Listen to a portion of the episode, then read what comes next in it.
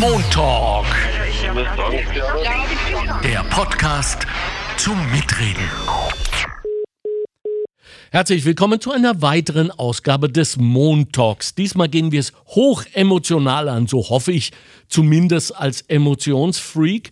Es geht um ein Buch, ich werde es jetzt erwähnen, vielleicht noch ein paar Mal auch in der Show, weil es so wichtig ist, wiewohl es erst in ungefähr einem Monat, nämlich mm, Ende, äh, Mitte, Ende September rauskommt. Also Angst und Angstmacherei. Und der Autor hat viel zu diesem Thema zu sagen und ist unser Gast. Großartig. Guten Tag, Markus Marterbauer. Hallo, ich freue mich sehr auf die Diskussion. Ja, vielen herzlichen Dank. Sage ich mal, ohne zu wissen, was in dem Schinken steht, weil es so ein wichtiges Thema ist. Ist es nicht so, dass wir alle die Angst, die wir in uns tragen, die ja natürlich auch vor allem medial sehr viel geschürt wird, unterschätzen, was sie wirklich mit uns macht, und zwar individuell und systemisch. Ich glaube, Emotionen spielen eine riesige Rolle ja. Äh, in unser Leben und natürlich auch für die Wirtschaft. Das ist sozusagen mein äh, Part für die wirtschaftliche Entwicklung. Werden oft unterschätzt. Emotionen haben die Menschen äh, sozusagen in der ganzen Menschheitsgeschichte geprägt. Ja. Also die Angst, ich weiß nicht, vor dem vor dem Kaiser, vor dem räuberischen Staat ins Militär eingezogen zu werden, was auch immer, die Angst zu verhungern, äh, ja. die Angst, dass die Kinder äh, nicht überleben werden. Von vielen dieser Ängste sind wir heute weg, aber es gibt ganz viele neue Ängste und gerade durch diese Krisen, denken wir an die Covid-Pandemie, wo die Menschen enorme Angst entwickelt haben, äh, dass sie erkranken, dass sie sterben, aber auch äh, viele Kinder im, im, im Homeschooling sozusagen Zukunftsängste, Depressionen. Die OECD sagt, dass in Europa ein Viertel der Menschen in der Covid-Krise an Angststörungen äh, erkrankt sind. Und jetzt kommt die Inflation noch äh, dazu, wo die Menschen haben, Angst haben, dass sie sich das Leben nicht mehr äh, leisten können etc. Ja. Das heißt, Angst spielt, glaube ich, eine ganz zentrale Rolle, wird unterschätzt, aber mit Angst wird auch ganz oft Politik gemacht und äh, darum soll es auch gehen. Ja, wir äh, haben eine Faktenbox. Äh, zu dieser Situation, nämlich äh, auch und vor allem unterfüttert mit Zahlen, die uns durchaus Angst machen könnten, ja, ich sage sogar Angst machen sollen. Ich äh, spiele jetzt unsere Faktenbox zum Thema.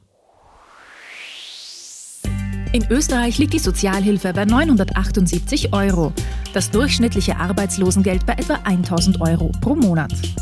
Die Notstandshilfe kommt auf 900 Euro, die Ausgleichszulage 1150 Euro. All diese Unterstützungsleistungen liegen weit unter der Armutsgefährdungsgrenze von 1271 Euro. An der Finanzierbarkeit höherer Unterstützungen müsste es nicht scheitern. In Österreich besitzen 49 Milliardärsfamilien zusammen etwa 170 Milliarden Euro. Die 40.000 Haushalte des obersten Prozents verfügen gemeinsam über bis zu 700 Milliarden Euro. Mit einer Besteuerung dieser Vermögen könnten Sozialleistungen verbessert, Armut verhindert und Abgaben auf Leistungseinkommen aus Arbeit verringert werden. Auch punkto Gehalt gibt es Verbesserungsbedarf. Ist die Einigung der Sozialpartnerspitzen auf eine Lohnuntergrenze von 1.500 Euro pro Monat doch bereits fünf Jahre her. Allein die Anpassung an die Inflation würde eine Untergrenze von 1.700 Euro ab 2023 und 1.800 Euro ab 2024 erfordern. Vielen Dank, Bettina Schabschneider, für diese Faktenbox. Und damit erklärt sich auch unser Titel heute, Herr Matterbauer, nämlich Pandemie und Krieg. Wie bezahlen wir die Krise? Was für ein fiskaler Tsunami kommt da eigentlich auf uns zu? Ich glaube, der Tsunami selbst muss gar nicht so groß sein, weil wir sind eine der reichsten Gesellschaften der Welt. Ja. Also wenn wir uns nicht leisten können, Armut in dieser Krise zu verhindern, ja, wer soll sich sonst leisten? Österreich gehört zu den Ländern, wo die Produktion pro Kopf am höchsten äh, ist, wo der Wohlstand breit äh, ist, wo das Vermögen aller Haushalte ähm, etwa vier bis fünfmal der, der jährlichen Wirtschaftsleistung entspricht. Also es ist ganz viel da und es ist äh, keine Ursache, in Trübsal, äh, Trübsal zu blasen, sondern es geht um die Frage, wie dieser Ausgleich funktioniert, wie die Politik sich aufstellen muss, dass äh, Armut, Angst, Furcht, Hoffnungslosigkeit vermieden wird. Also meine These wäre ja, wir können das, wenn wir wollen. Wir müssen uns überlegen, was die richtigen politischen Maßnahmen wären. Ja, ja, weil Angst schüren können wir ja auch, das haben wir bewiesen, nicht? Also wir sind ja in diese Pandemie reingegangen mit diesem einen Leitsatz, jeder wird einen kennen, der an Corona gestorben ist, nicht? Von diesem Visionär damals. Ja, also die Politik setzt Angst ganz oft ein, um Menschen zu einem gewissen Verhalten zu bringen. Und ich halte das für eine schlechte Idee, denn Angst ist ein schlechter Ratgeber.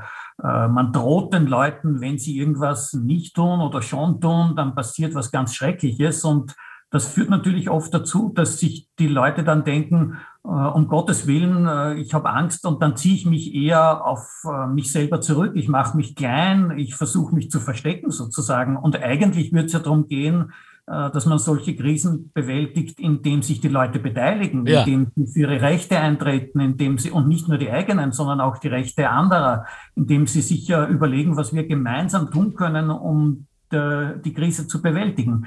Das heißt, Angst ist ein schlechter Ratgeber, wird aber so oft eingesetzt. Es ist ja nicht nur in der Covid-Krise äh, gewesen. Wir äh, drohen den Arbeitslosen, dass ihnen, den Langzeitarbeitslosen, dass ihnen das Arbeitslosengeld gekürzt wird, damit sie die offenen Stellen annehmen. Mhm. Wir äh, sagen den Leuten, äh, die Rechte der Mieterinnen und Mieter werden äh, beschränkt, weil wir sie in Immobilieneigentum treiben wollen. Wir sagen ihnen, die Pensionen sind nicht hm. finanzierbar, weil die Versicherungen schon warten, dass sie äh, private Pensionsversicherungen abschließen können. Das heißt, Angst wird so oft eingesetzt, um Leute zu irgendeinem Verhalten zu motivieren.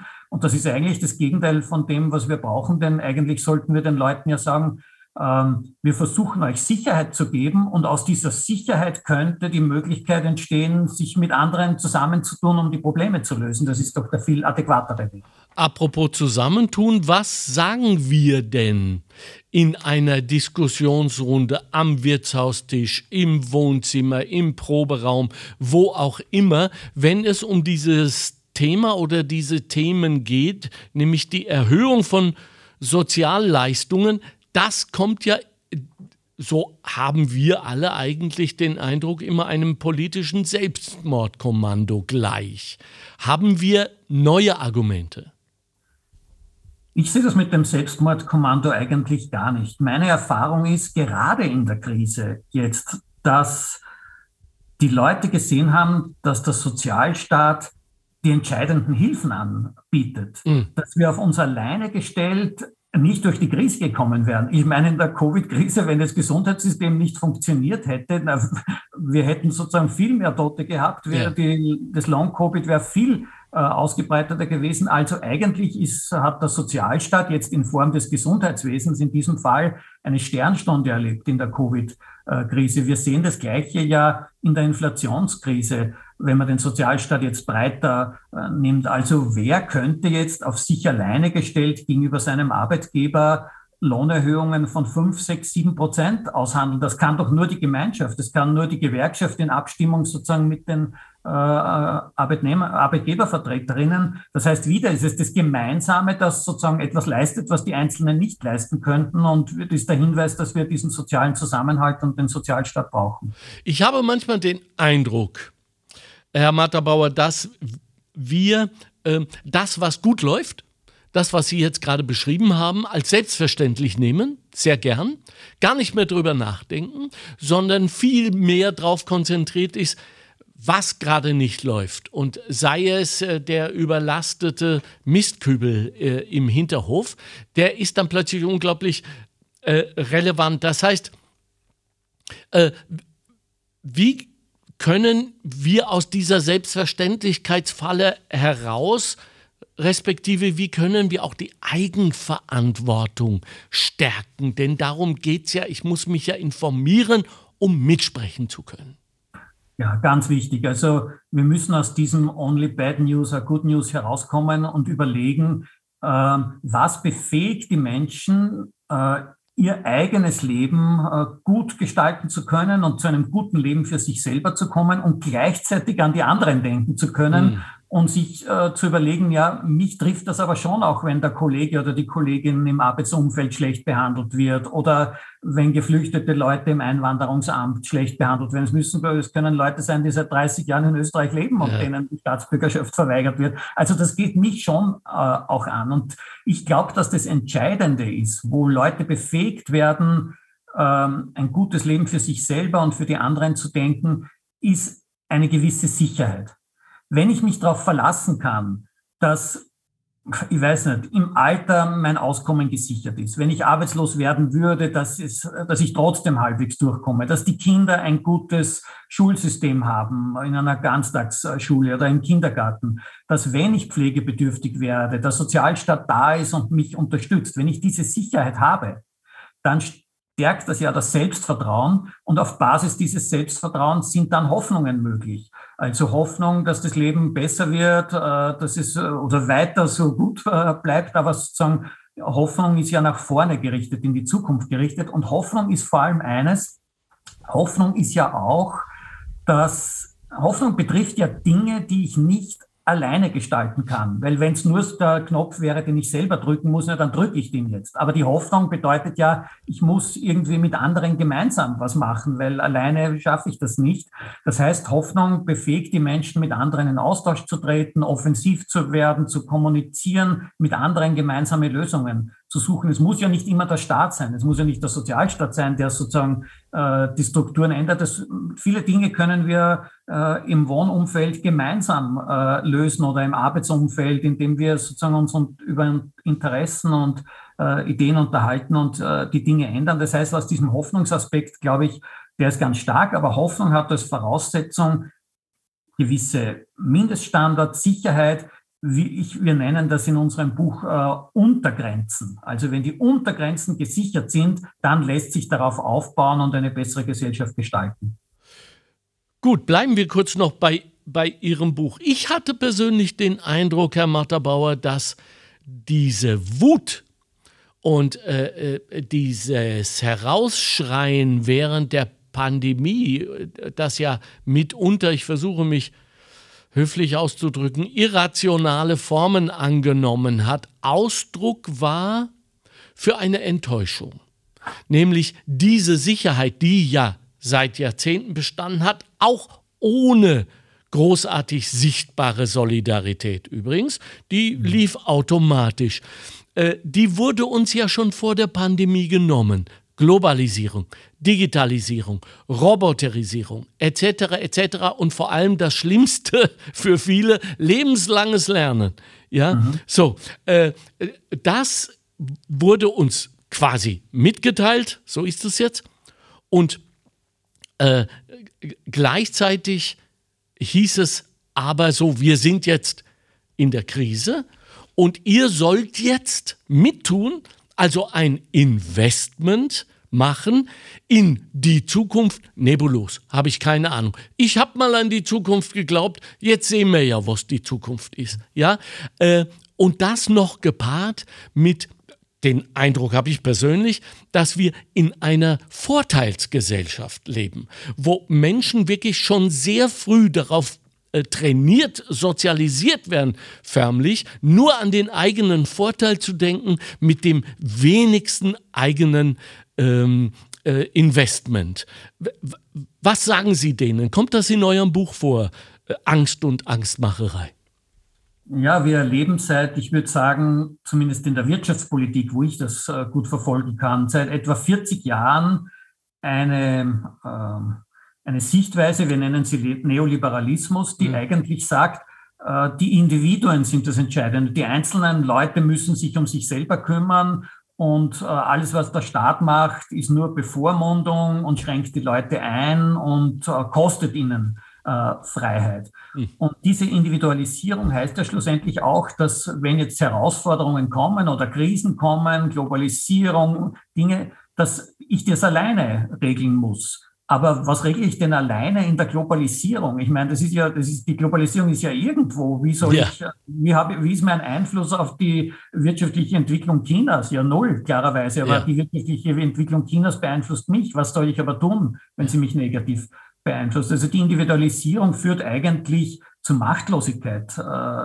der Menschen. Die können sich dann gar nichts mehr tun, werden verunsichert, haben vielleicht diese Ängste und leben diese Ängste dann in der Wut, die Sie angesprochen haben, aus. Meistens wird die Wut dann ja sozusagen gegen unten gerichtet. Mhm. Also nicht gegen die, die sozusagen mich beschränken, sondern gegen die, denen es noch schlechter geht. Darf ich da mal eingrätschen?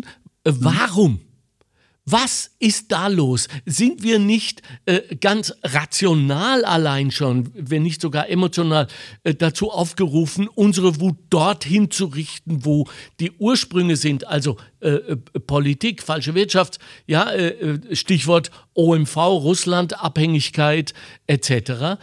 warum treten wir nach unten, Herr Marterbauer? Wie geht das? Ja, ich bin natürlich jetzt kein, ich bin kein Psychologe, aber meine handgestrickte Erklärung wäre, wenn ich nur auf mich selber zurückgeworfen bin, Individualisierung, ja. dann kann ich ja gar nicht gegen die Vermögenden oder gegen die Reichen was machen. Kennen Sie persönlich einen Milliardär oder Milliardärin? Ich Nein. nicht. Nein. Äh, ich könnte ja nur gemeinsam mit anderen mich politisch organisieren und irgendwas, ich weiß nicht, irgendwas äh, tun. Ja. Aber wenn, wenn ich nur als Individuum bin, dann kann ich ja nur sozusagen äh, mit denen kommunizieren, unter Anführungszeichen, die in meinem Umfeld sind und das sind vielleicht die kleinen Leute und dann trete ich leichter auf die noch kleineren Leute, weil das ist meine Machtstellung. Gegenüber den Vermögenden habe ich ja gar keine Macht als Individuum.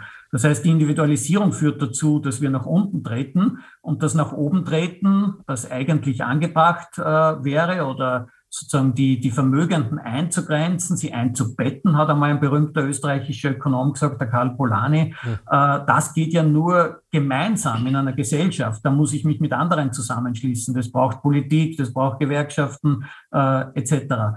Und ähm, da kommen wir auf das zurück, was ich vorher gemeint habe, dass man das Gemeinsame eigentlich nur auf der Basis von Sicherheit oder zumindest von gemeinsamen Ideen, die mit anderen diskutiert werden, umgesetzt werden, ausprobiert werden, verworfen werden, wenn sie nicht funktionieren. Mhm. Äh, auf dieser Basis kann man sozusagen äh, das Offensive äh, machen und in diese Richtung müssen wir kommen. Und darum glaube ich eben, dass der Sozialstaat so eine entscheidende Voraussetzung dafür ist, dass sich Menschen beteiligen. Der, der Gründer oder der erste Präsident des österreichischen Gewerkschaftsbundes, hat 19, äh, der Herr Böhm, hat 1945 einmal gesagt, soziale Sicherheit ist die Voraussetzung für Demokratie. Ich glaube, das ist richtig, wow. weil sozusagen nur, wenn man sich sicher fühlt, in dem Sinn soziale Sicherheit, dann kann man sich beteiligen am Gemeinwesen. Und das ist ja Demokratie, dass sich alle beteiligen. Und die Demokratie ist äh, massiv in Gefahr aus meiner Sicht aus den unterschiedlichsten äh, Gründen. Aber dann würden wir wirklich ganz viel aufgeben, wenn wir von dieser Idee des demokratischen Gemeinwesens abgehen. Fällt die Demokratie nicht auch unter selbstverständlich? Ja, mittlerweile ja. Die ja. Leute glauben, Demokratie besteht darin, dass ich alle fünf Jahre zu den Wahlen genau. äh, gehe. Das ist es nicht. Das ist es auch, aber nicht. Und wir sind ja schon so weit, dass wir uns die Frage stellen müssen, ob wirklich alle äh, alle fünf Jahre zu den Wahlen gehen, gehen oder gehen können. Und das ist ganz stark auch sozial differenziert. Also äh, es gibt für Deutschland viele Studien, die zeigen, dass etwa Hartz-IV-Bezieherinnen, also Sozialhilfebezieherinnen, eine deutlich geringere Wahlbeteiligung haben als Menschen, die Vollzeiterwerbstätig sind oder die sogar die, die besseres Einkommen haben. Das heißt, da gerät die, die Demokratie schon an eine Grenze. Bei uns ist es ganz stark.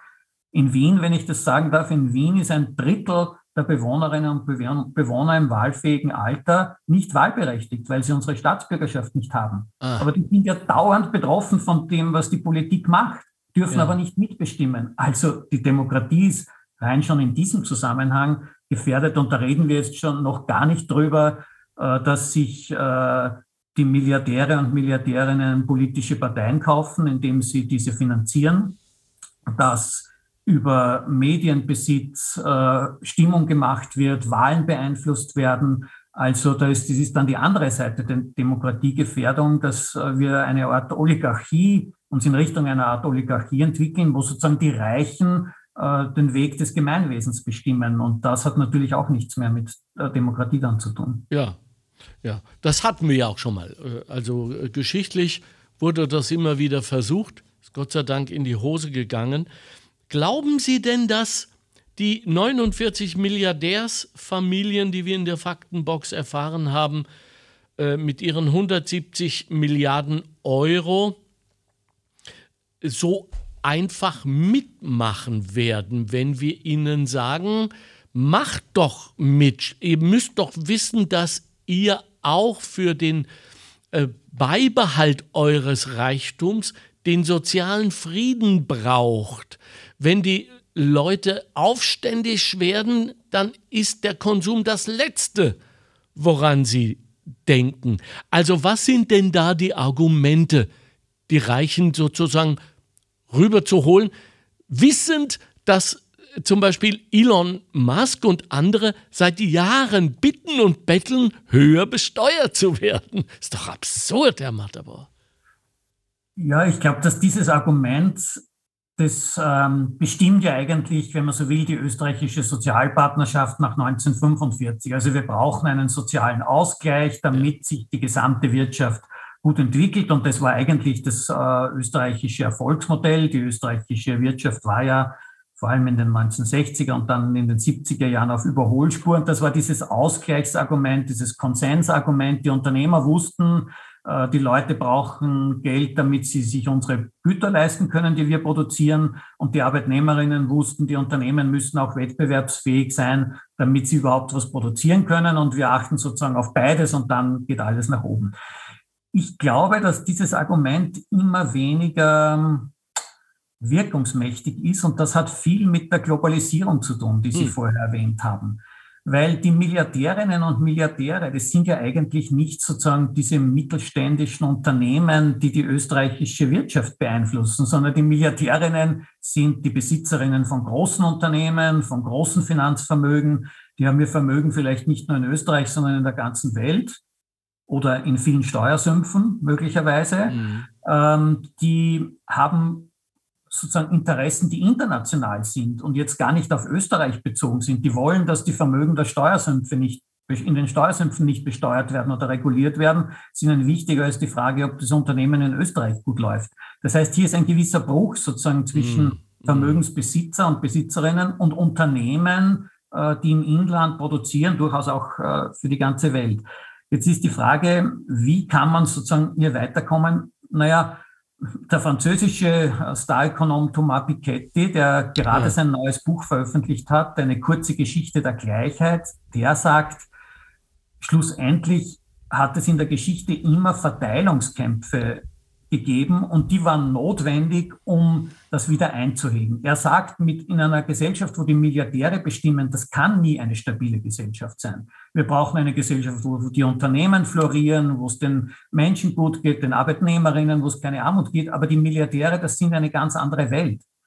Also man könnte ja sagen, bei Unternehmen und bei Arbeitnehmerinnen, aber auch bei Armutsbetroffenen, das ist die Einkommenswelt. Da geht es um die Produktion von Gütern, werden Einkommen erzielt, die werden wieder konsumiert und wieder nachgefragt. Aber das andere ist die Vermögenswelt und das ist eine ganz andere Welt. Also es gibt diese Dichotomie. Mhm. Es ist natürlich emotional gesehen, das ist die Sicherheit der mhm. Milliardäre, nicht? Während unsere eine soziale ist, ist deren eine pekuniäre oder, oder wirtschaftliche. Das ist so. das Vermögen, genau. Ja, mhm. jetzt frage ich Sie aber, Herr Materbauer, äh, wenn wir jetzt an den Core-Business-Auftrag der Wirtschaft gehen, das, was immer noch an der WU und in Fontainebleau und wo sie alle lernen und lehren, gelehrt wird, ähm, also dieser Satz, den man doch immer wieder auch hört in Diskussionen von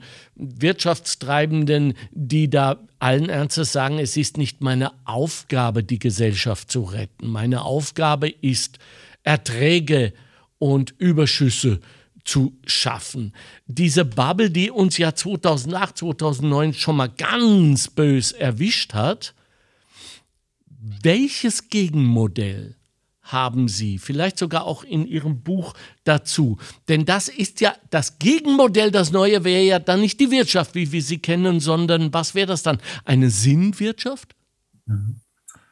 Also ich glaube, entscheidend ist zu sagen, die Wirtschaft muss den Menschen dienen. Okay. Dafür wurde sie erfunden. Ja, weil die Menschen haben ja die Wirtschaft erfunden, ja. den Austausch und die Produktion ja. und den Handel. Das ist ja Menschen gemacht. Aber manchen dient sie ja, manchen ja, Einzelnen. Aber sie muss allen Menschen ja. äh, dienen. Und jetzt können Unternehmen haben vielleicht andere Rollen zu spielen als Arbeitnehmerinnen, als Gewerkschaften. Hier gibt es Interessensunterschiede. Wir haben vorher besprochen, dass es aber in der Geschichte sozusagen die erfolgreichsten Phasen des Wirtschaftens waren, wo man versucht hat, die Unterschiede zwar zu benennen, aber dann trotzdem zu einem Konsens äh, zu kommen. Und ich glaube, dass ähm, erfolgreiche Unternehmen auch nicht so einfach nur sagen würden, das Wichtigste ist die Gewinnmaximierung. Der Rest interessiert mich nicht.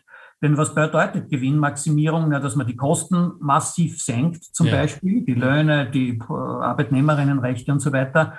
Ja, aber wenn's, wenn das Ihr Geschäftskonzept ist, dass Sie möglichst schlechte Löhne zahlen, glauben Sie, dass Sie in Zukunft dann noch Arbeitskräfte bekommen werden? Mhm. Wir reden ja im Moment gerade von Arbeitskräfteknappheit. Und ja. das heißt eigentlich, dass die Unternehmen sich überlegen müssten, na, ich muss ja attraktiv sein, ich will mhm. ja gut ausgebildete Fachkräfte, ich will ja die jungen Leute äh, haben, na, dann muss ich mehr zahlen als die Konkurrenz oder dann muss ich, ich weiß nicht, die Arbeitszeitwünsche der Beschäftigten eher erfüllen als meine Mitbewerber. Das heißt, die Unternehmen müssen ja schauen, dass sie sozusagen ähm, nicht Gewinne dadurch erreichen, dass sie möglichst niedrige Kosten haben, sondern Gewinne dadurch erreichen, dass sie so gut sind, äh, zum Beispiel mit guten Arbeitnehmerinnen und Beschäftigten ausgestaltet, dass sie innovativ sein können, dass sie neue Produkte erfinden. Das braucht ja eine Basis. Das heißt, man muss schon ein bisschen weiterdenken, sozusagen, als nur die Kosten sollen so niedrig wie möglich sein. Das macht das, das gute Unternehmen aus.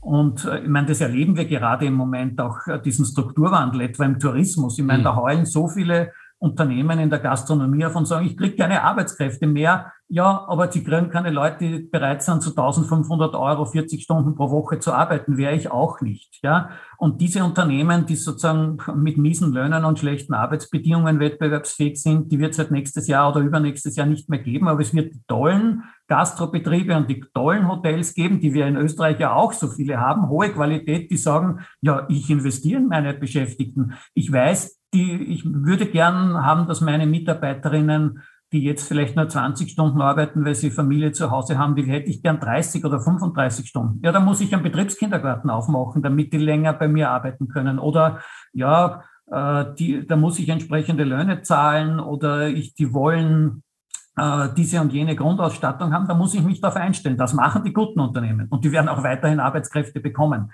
Äh, das heißt sozusagen, wir brauchen dieses äh, Konzept, wo äh, gute Infrastruktur, gute soziale Absicherung die, die Chance ist für, äh, für wirtschaftlichen Erfolg. Aber gleichzeitig glaube ich schon, dass es äh, eben, weil wir von der Vermögensseite in Ihrer Frage ausgegangen sind, ja. ähm, dass Verteilungskämpfe mit den Vermögenden äh, zu führen sind. Die wird, das hat Ihre Frage auch suggeriert, werden die 49 Milliardäre und Milliardärinnen in Österreich überhaupt bereit sein, Vermögensteuern zu zahlen? Ja, freiwillig nicht. Ja. Äh, aber das ist ja eine internationale Bewegung. Wir haben die Debatte ja nicht nur in Österreich. Ja, ja. Äh, wie können wir denn helfen? Ich gehe wieder auf den Anfang unseres Gespräches zurück, nämlich jeder einzelne von uns hat ja eine unglaubliche Power und das ist Kommunikation.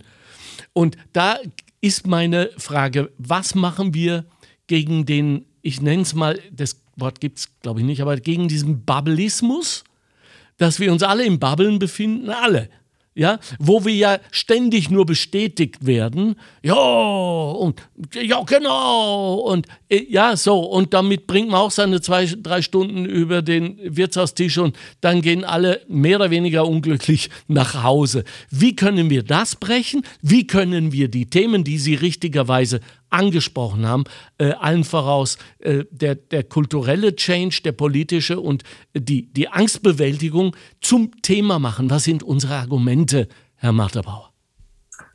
Ich glaube, das Wichtige ist, sich für das Leben anderer Leute, die nicht in der gleichen Bubble sind, zu interessieren. Okay. Einfach einmal äh, Leute, mit denen man sonst nicht redet, zu fragen, wie es ihnen äh, geht. Mhm.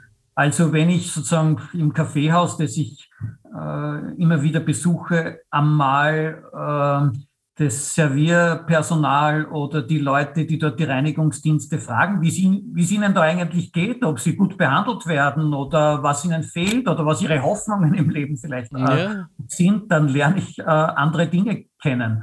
Wenn ich mit, äh, wir haben jetzt wieder 60.000 geflüchtete Ukrainerinnen in Österreich, wenn ich die Chance habe, mit denen ins Gespräch zu kommen, was denn die Leute bewegt, was ihre Sorgen sind, die haben nämlich wirkliche, äh, ganz stark begründete no.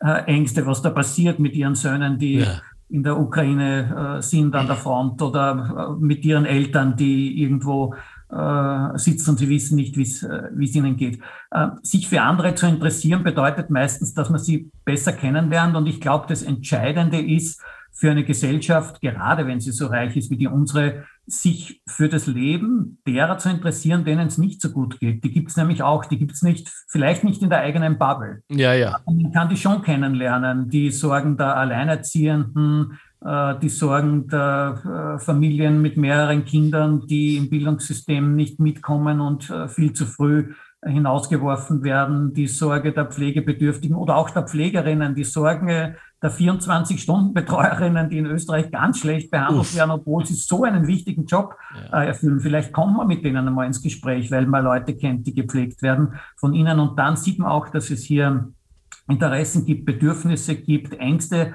äh, gibt und ich glaube immer, das ist der Ausgangspunkt dann für politisches Engagement. Wir sehen dann, dass wir uns engagieren müssen. Politisches Engagement bedeutet ja nicht notwendigerweise, kann es auch sein, sich in einer Partei zu engagieren. Politisches, politisches Engagement bedeutet ja, sich für gemeinsame Interessen zu engagieren. Das kann sein, dass ich bei Fridays for Future mitmache. Ja. Ich weiß nicht, bei der Volkshilfe Spenden sammeln gehe, keine Ahnung. Das ist alles politisches äh, Engagement und das brauchen wir um die Gesellschaft zu verbessern. Kommunikation hat gewisse Regeln, und zwar grammatische, sprachliche, aber vor allem auch emotionale. Ich stelle immer wieder fest, in Diskussionen, ja sogar in nur Gesprächen, dass es scheinbar nicht mehr um Lernen, um das Kennenlernen anderer Standpunkte mit den entsprechenden Geschichten dahinter geht, sondern um Recht zu behalten. Ja, das heißt, äh, wir, wir schreien und dann gehen wir mit einem sekundenlangen äh, Victorious-Gefühl aus dieser Geschichte heraus. Haben Sie irgendwelche Ansätze, Möglichkeiten, Wege, das anzugehen? Weil ich beteilige mich daran nicht mehr. Da ist mir meine Zeit zu teuer. Hm. Ja, das erlebt man ja ganz stark oder erleben ganz viele Leute ganz stark äh, in den sozialen Medien, ja, wo das ja ganz stark ist. Ja. Man postet irgendwas und bekommt irgendwie ja. eine, äh, einen ja. Mistkübel sozusagen über den Kopf gestülpt. Und das ist, das war das äh, Ergebnis. Jetzt bin ich auch in den sozialen Medien, betreibe einen Twitter-Account und so weiter. Ja. Einfach, weil weil man sozusagen durchaus viele Informationen dort bekommt und selber viele Informationen äh, geben kann für die Debatte. Aber schlussendlich heißt das, glaube ich, sich von dem nicht verunsichern zu lassen, aber auch nicht zu viel Zeit in diesen sozialen Medien ja. zu verbringen. Das Leben ist ja ganz oft woanders. Ja. Äh, das wirkliche Leben ist, ist woanders und ist vielleicht eher äh, in der Gemeinschaft. Äh, und ähm, ich glaube, in diese Richtung müssen wir mehr zurückkommen, wie ich versucht habe zu zeigen, dass wir sozusagen überlegen, was wir wie wir gemeinsam die Welt ändern können. Und ich glaube eigentlich, dass die Jungen, denen man ja unterstellt, dass sie den ganzen Tag auf den sozialen Medien sind. Und auch meine Kinder sind äh, äh, dort unterwegs. Aber das sind ja gleichzeitig die, die den Planeten retten wollen. Also die sich wirklich engagieren ja. für das wichtigste Thema der Welt, nämlich sozusagen gegen die Klimakrise. Das sind ja die Leute, die am Freitag demonstrieren gehen. Das sind die Leute, die versuchen, äh, uns wegzubringen vom motorisierten Individualverkehr. Ja. Äh, und die, die schauen, wie wir sozusagen mit Alternativenergien, wie, uns, wie wir unser Leben, unsere Mobilität neu organisieren können. Das sind ja die, die für uns alle denken, würde ich ja mal sagen. Aber, aber stehen die nicht auch sofort im Verdacht, Wohlstandskiller zu sein? Das erlebe ich eigentlich gar nicht. Also wir haben, ich bin ja in der Arbeiterkammer beschäftigt und äh, da wäre ja auch der Anfangsverdacht vieler junger Leute, na, die kümmern sich nur darum, dass die Löhne hoch sind und die kümmern sich um die, die Beschäftigung äh, haben. Äh, gar nicht, wenn man ins Gespräch mit den jungen Leuten kommt, sieht man, dass die eine ganz starke soziale Ader haben, mhm. dass die erkennen, dass der Klimawandel, die Klimakrise nur äh, gelöst werden kann, wenn wir die sozialen Folgen der Klimakrise mitbedenken. Wenn wir sehen, dass unter der Klimakrise vor allem die armen Leute leiden und dass die Klimakrise aber ganz stark von den Reichen gemacht wird. Das haben wir gerade jetzt durch die sozialen Medien, deshalb sind sie auch wichtig gegangen, äh, wie enorm der, die, das, der Klimaschä das klimaschädliche Verhalten der ganz Reichen ist. Also wie ja. viel die Privatjets sozusagen an Klimaschaden verursachen. Ja. Ein Privatjet, das ist aber nur eine Frage der Milliardäre und Milliardärinnen. Also den haben sozusagen der Rest der Bevölkerung äh, fliegt nie selten. in, einem, in einem Privatjet. Ganz selten. Ne? aber solche Dinge werden dann klar gemacht und die spielen in der Klimabewegung eine ganz große Rolle. Also die denken an diese sozialen Fragen mhm. und sozialen Zusammenhänge. Und ich habe da keine Sorge, dass die sagen, ihr vertretet nur die Interessen der, derer, denen es halt äh, gut geht. Nein, äh, das ist eigentlich das zentrale Bündnis, glaube ich, sozusagen, um das es geht, Klimafragen im Zusammenhang mit sozialen Fragen zu diskutieren. Ja, zum Schluss noch ähm, Thema Europa. Äh, mehr als 80 Prozent der in Europa hergestellten Produkte und Dienstleistungen, das habe ich aus einem Interview mit Ihnen, ähm, werden in Europa konsumiert. Das heißt, hier besteht schon ein nicht perfekt, aber ein sehr guter Kreislauf, der uns zugute kommt. Was wäre denn jetzt wichtig? Was wäre jetzt wichtig, Markus Marterbauer, um Europa zu stärken? Äh, weil gerade jetzt in dieser globalen reaktionären Entwicklung, Stichwort Amerika, was können wir tun? Hm. Das ist ganz wichtig. Also Europa hat es in der Hand. Äh, okay. Wirtschaftlich weil Europa ein großer Binnenmarkt ist, eine der stärksten Wirtschaftsregionen der Welt. Natürlich merken wir, dass wir auch vom Ausland abhängig sind. Ja. Klammer russisches Gas. Ja. ja. Aber Europa hat es in der Hand, von dem auch unabhängig zu werden. Äh, wir, sind, wir gehören zu den reichsten Gegenden der Welt und können das wirtschaftlich äh, gestalten. Man muss sich auf die Stärken selber besinnen. Wenn wir jetzt bei der Klimakrise gerade waren, das Entscheidende für die Klimakrise gibt es natürlich ganz viele äh, Knöpfe, die man drücken muss und Räder, an denen man drehen muss. Aber entscheidend ist zu investieren in ein neues Mobilitätssystem, in ein neues Energieerzeugungssystem. Das sind ja alles riesige Investitionen, mit denen wir aber unsere Zukunft sichern. Und Europa kann diese Investitionen finanzieren. Wir haben jetzt diesen äh, Wiederaufbaufonds nach der Covid-Krise, wo hunderte Milliarden investiert werden. Das ist mit Sicherheit zu wenig, aber wir können es in Europa, wenn wir das wollen, weil ja. die Finanzkraft und die Wirtschaftskraft Europas so stark ist, das zu machen. Also zu überlegen, was sind die langfristigen Ziele, etwa im Klimabereich, und die Ziele jetzt anzugehen, weil wir wissen, wir können es ökonomisch. Ein zweiter ganz zentraler Punkt, Europa steht für Demokratie. Ich meine, wir haben auf der anderen Seite den äh, Stalinismus in China mhm. als Alternativmodell und den Hyperkapitalismus in den USA als mhm. Alternativmodell. Beide stehen nicht für Demokratie. Mhm. Europa hat es in der Hand, die demokratische Modellregion der Welt zu sein und das Vorbild für alle äh, zu sein. Und deshalb müssen wir so stark auf die Demokratie drängen. Das hat, glaube ich, zwei Dimensionen, die ich kurz vielleicht darstellen kann.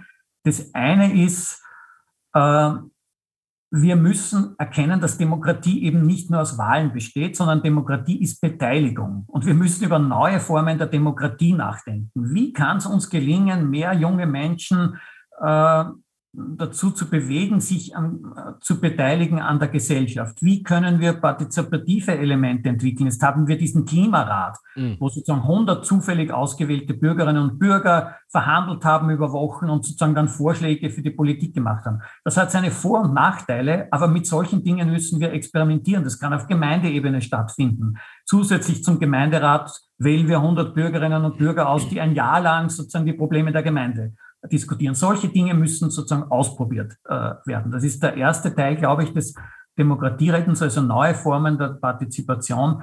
Der zweite ist das, was ich vorher angesprochen habe. Ich bin wirklich der Meinung, dass die größte Gefahr der für die Demokratie in Europa von den Milliardären und Milliardärinnen kommt, weil die sozusagen versuchen, unser politisches System zu kapern. Und aus meiner Sicht muss das mit Begrenzungen von Reichtum einhergehen. Das ist jetzt sozusagen ein großes Wort, Reichtum begrenzen. Die Frage zu stellen, was ist zu viel? Ja. Aber diese Frage muss auch wieder demokratisch diskutiert werden.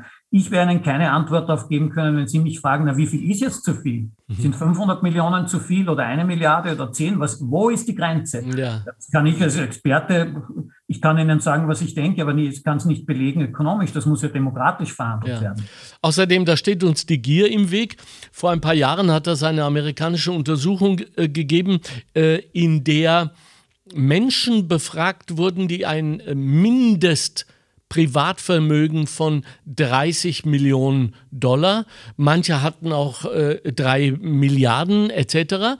Äh, zu Themen des Lebens. Und diese Frage, wann ist genug, wurde ihnen auch gestellt. Und alle, alle haben gesagt, wie äh, ein, unter Absprache, a Drittel noch, a Drittel noch. Und dann ist ja der mit 3000, mit 30 äh, Millionen äh, Dollar und der mit 3 Milliarden, ein Drittel. Das heißt, das ist Mission Impossible. Ich äh, resümiere. Markus Marterbauer, ähm, wir müssen kommunizieren. So, da geht nichts dran vor. Wir müssen, wir erfinden die politische Mitarbeit neu für uns. Da kommt auch Bubblework mit rein. Wir munitionieren uns auf mit Argumenten. Dabei ist natürlich auch die AK als Institution sehr hilfreich, weil sie uns die Fakten, siehe unsere Faktenbox, liefert, um uns aufzumunitionieren. Und wir müssen aber selbst jeder einzelne von uns ins Gebet gehen, wie man früher gesagt hat, mit sich selbst und äh, sagen, äh, bin ich okay und da haben wir die Nachhaltigkeit noch gar nicht und das Klima noch gar nicht angesprochen. Das ist ja noch einmal ein Drei-Stunden-Podcast, aber da sind wir jetzt. Das heißt, die Eigenverantwortung, mit der wir angefangen haben, ist auch jetzt am Schluss unseres Gespräches ein Riesenthema. D'accord? Bin d'accord und Eigenverantwortung bedeutet aber auch, dass ich an die anderen, die, sich die anderen ja. mitdenken ja. Äh, muss und so zu gemeinsamen Lösungen Ja, kommen. Solidarität. Genau. Mhm. Okay, ich danke Ihnen. Ich freue mich wahnsinnig auf das Buch. Äh, Markus Marterbauer, wer ist der Co-Autor? Martin Schürz. Martin ähm. Schürz heißt Angst und Angstmacherei, ist bereits in der Buchhandlung Ihrer Wahl vorbestellbar, nehme ich an. Ja, kommt raus im Verlag. Im Verlag Schollnei am 26. September. So, also das könnte doch eine Art Initialzündung für uns alle sein. Äh, ich kann mich nicht erinnern, dass ein Buch außer äh, Das Kapital von Herrn Marx jemals eine Revolution ausgelöst hat, aber es kann uns zum Nachdenken bringen. Das ist Ihre Arbeit. Wir danken Ihnen sehr dafür. Danke, dass Sie nachdenken an unsere Stadt. Danke, dass Sie uns auch sagen, wir sollen selber nachdenken, auch ein wenig. Und danke für Ihre wertvolle Arbeit. Alles erdenklich Gute für das Buch. Danke, vielen Dank für das sehr spannende und äh, abwechslungsreiche Gespräch. Danke Ihnen. Ciao, ciao. Das war der Montalk. Chefredaktion Susanne Kahner. Redaktion Mario Gattinger und Karina Karas. Straßenumfragen Christoph Baumgarten. Faktenbox Bettina Schabschneider. Technische Leitung Stefan Dangel. Administration Christina Winkler. Am Mikrofon Alexander Göbel. Danke für die Aufmerksamkeit.